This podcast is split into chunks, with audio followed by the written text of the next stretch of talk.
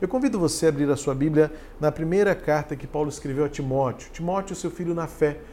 Paulo ensinou Timóteo a, o apostolado, o serviço por meio do ministério pastoral. E essas duas cartas que ele escreveu a Timóteo têm muito a nos ensinar, a me ensinar desde o início de tudo. É uma das cartas que nós mais estudamos no, no tempo do seminário.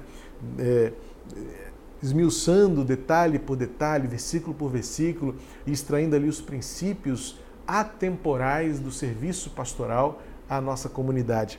E diz assim o texto bíblico em 1 Timóteo, 1 Timóteo capítulo 1, versos 12 ao verso 17. Diz assim a palavra de Deus: Dou graças a Cristo Jesus, nosso Senhor, que me fortaleceu e me considerou fiel, designando-me para o ministério, a mim que no passado era blasfemo, perseguidor e insolente. Mas alcancei misericórdia, pois fiz isso na ignorância, na incredulidade.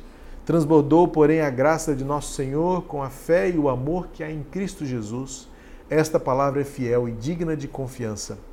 Que Cristo Jesus veio ao mundo para salvar os pecadores, dos quais eu sou o principal.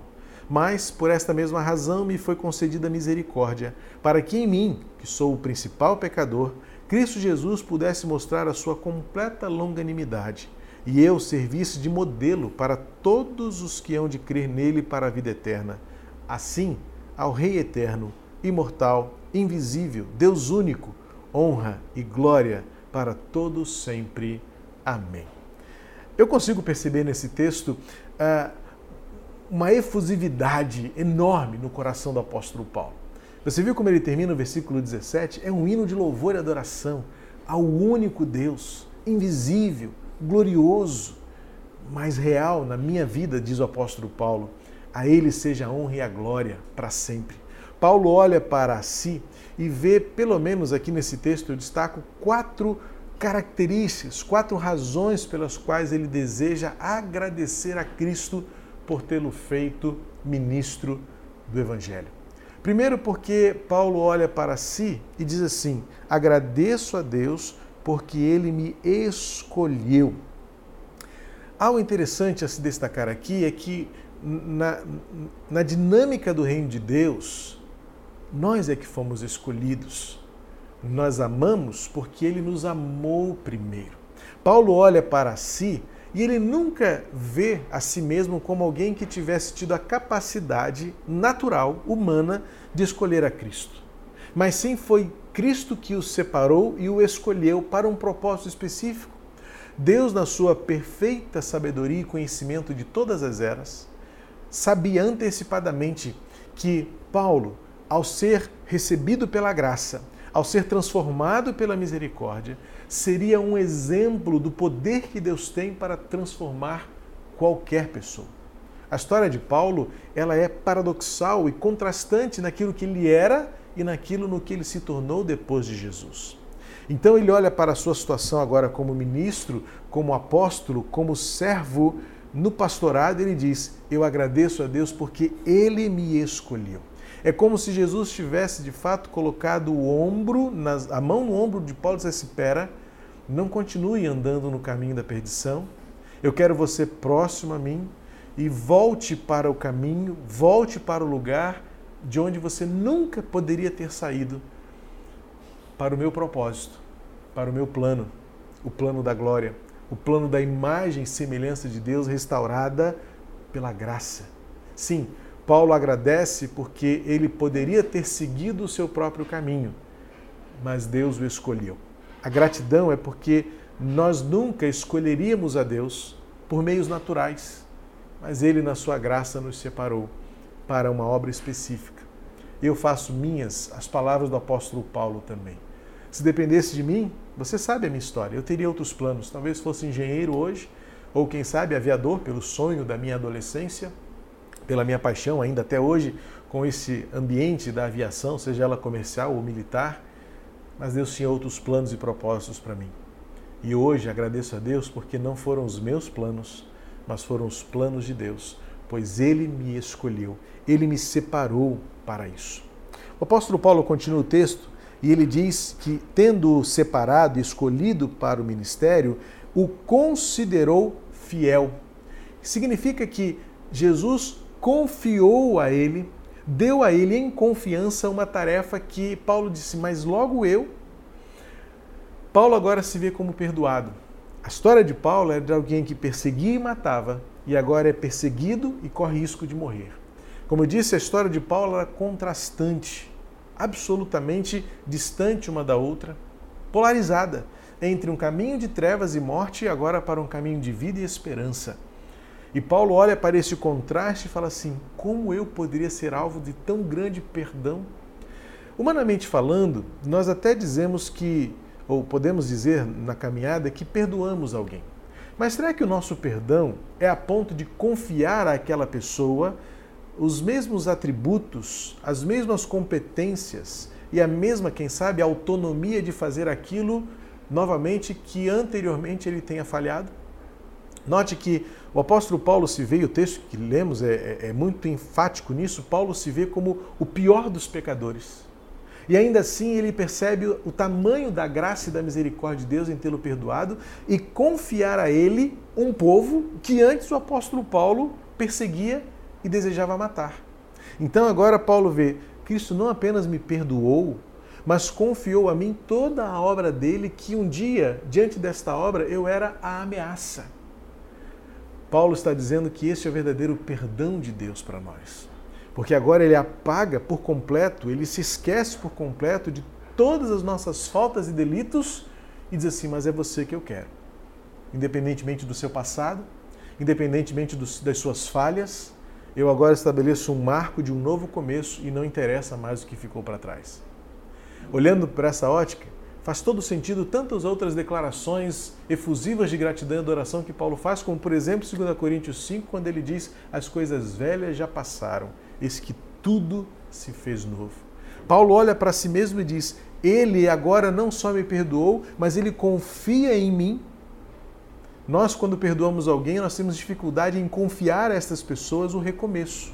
Confiar a essas pessoas é, totalmente que eles serão capazes de não cometer novamente os mesmos erros. Mas Paulo olha para ele e diz: O Senhor olhou para mim e confiou a mim este trabalho.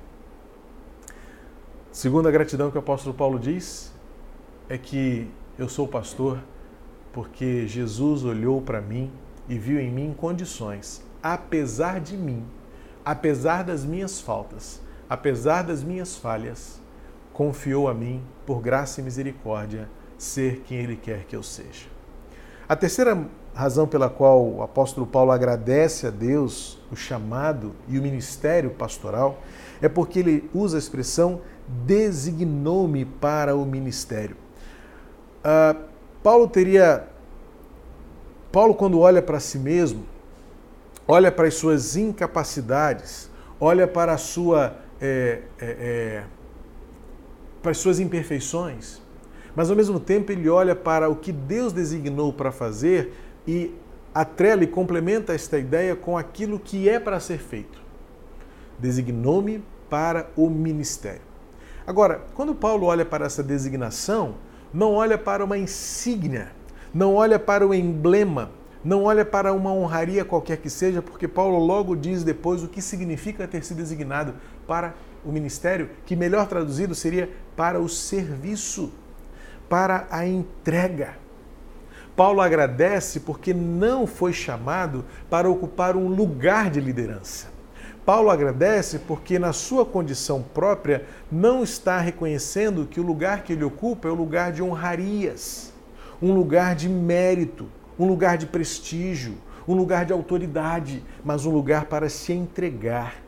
E Paulo olha esta glória do ministério na oportunidade de esvaziar-se. Quando Paulo escreve aos Efésios e também aos Gálatas, ele diz assim: Eu me gastei, me deixarei gastar. Aos Gálatas ele fala: Eu tenho tido dores de parto acerca do crescimento espiritual de vocês, como de uma mãe que gera um filho. Ou seja, Paulo entendia que não pode haver na, na, no exercício do ministério e no exercício do pastorado qualquer tipo de vaidade, orgulho, arrogância.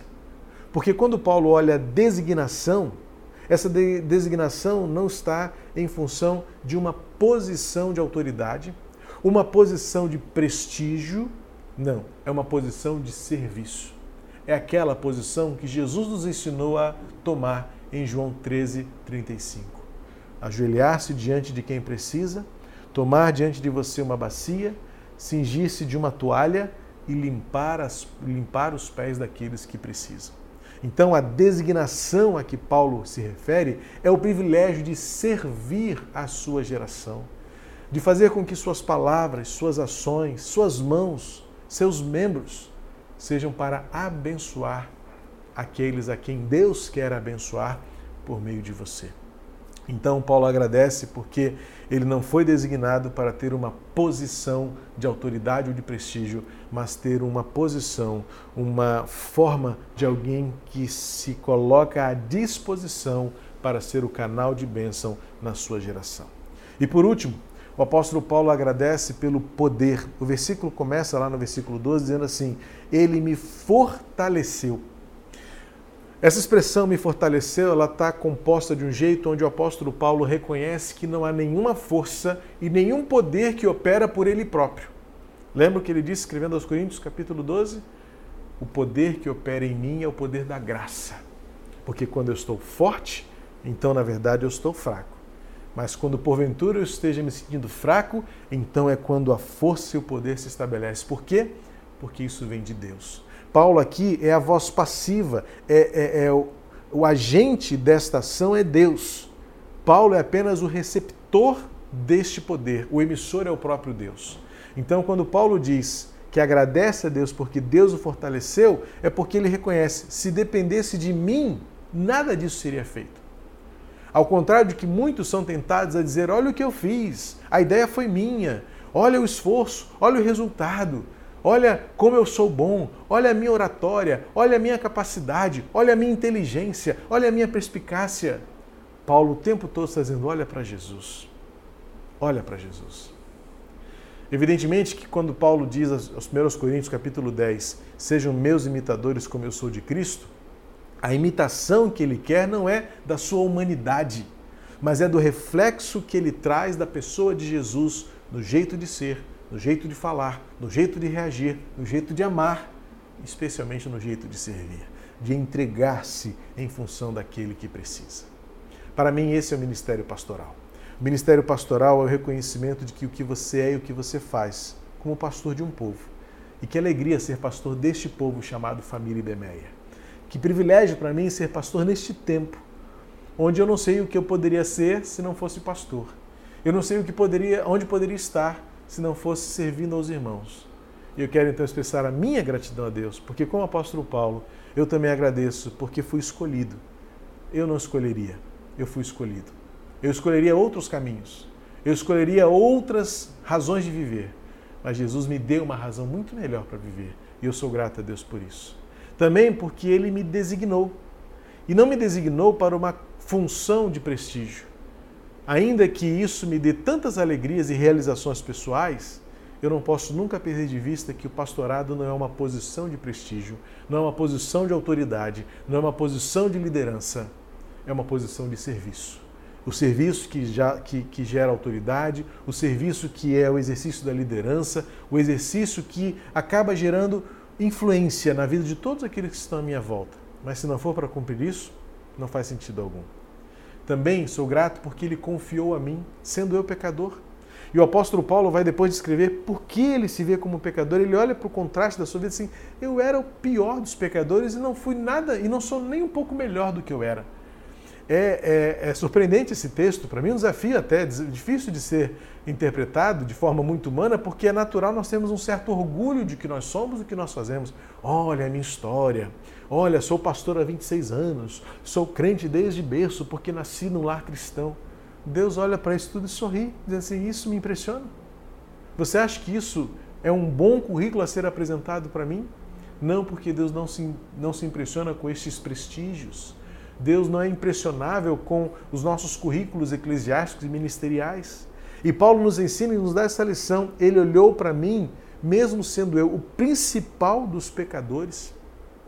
E quando um pastor tem esta visão, seja ele quem for, E é esta visão que eu peço pela misericórdia que todos os dias Deus refresque na minha memória, é porque quando eu lembro que sou pecador, é a única forma de eu manter o meu orgulho dominado. Sim, porque é muito fácil nutrir a arrogância, nutrir o orgulho e a vaidade. Mas quando eu lembro que eu sou pecador e posso falhar a qualquer instante, numa reação, num ímpeto, numa pressa, eu devo me lembrar que eu sou pecador, como o apóstolo Paulo era, para que eu vença o orgulho e mantenha a minha humildade, porque eu sou o que sou, porque a graça é maior do que tudo em mim. Também quando eu me lembro do meu pecado, e Paulo faz isso e me ensina a lembrar do meu pecado, é para manter esta gratidão permanente. A gratidão que me faz que me faz ver que o que sou, sou o que sou pela misericórdia de Deus.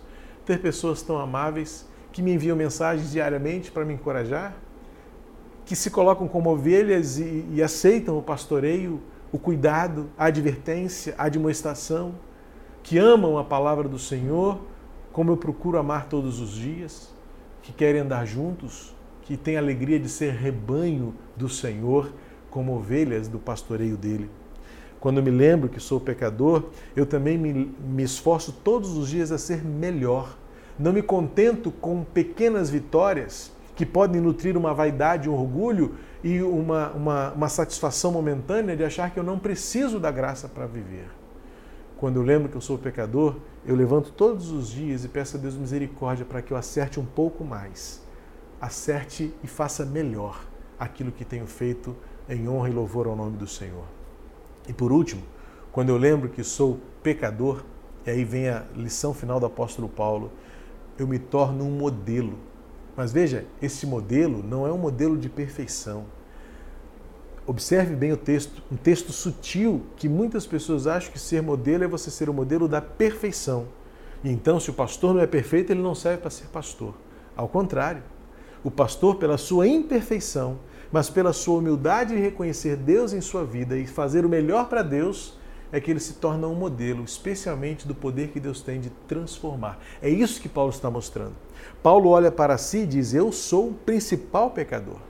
E por causa disso eu me tornei modelo para todos os demais, porque todos os demais saberão o que Deus é poderoso para fazer na vida de quem se derrama diante da graça redentora de Jesus. Eu então me uno ao apóstolo Paulo nesta manhã para agradecer a Deus o privilégio, a oportunidade de servi-lo em vida e enquanto viver como pastor dos irmãos, como pastor nesta geração. E eu digo como o apóstolo Paulo, termino dizendo, como ele disse, por tudo isso, ao Rei eterno, imortal, invisível, Deus único, seja toda a honra, toda a glória e para todos sempre. Amém.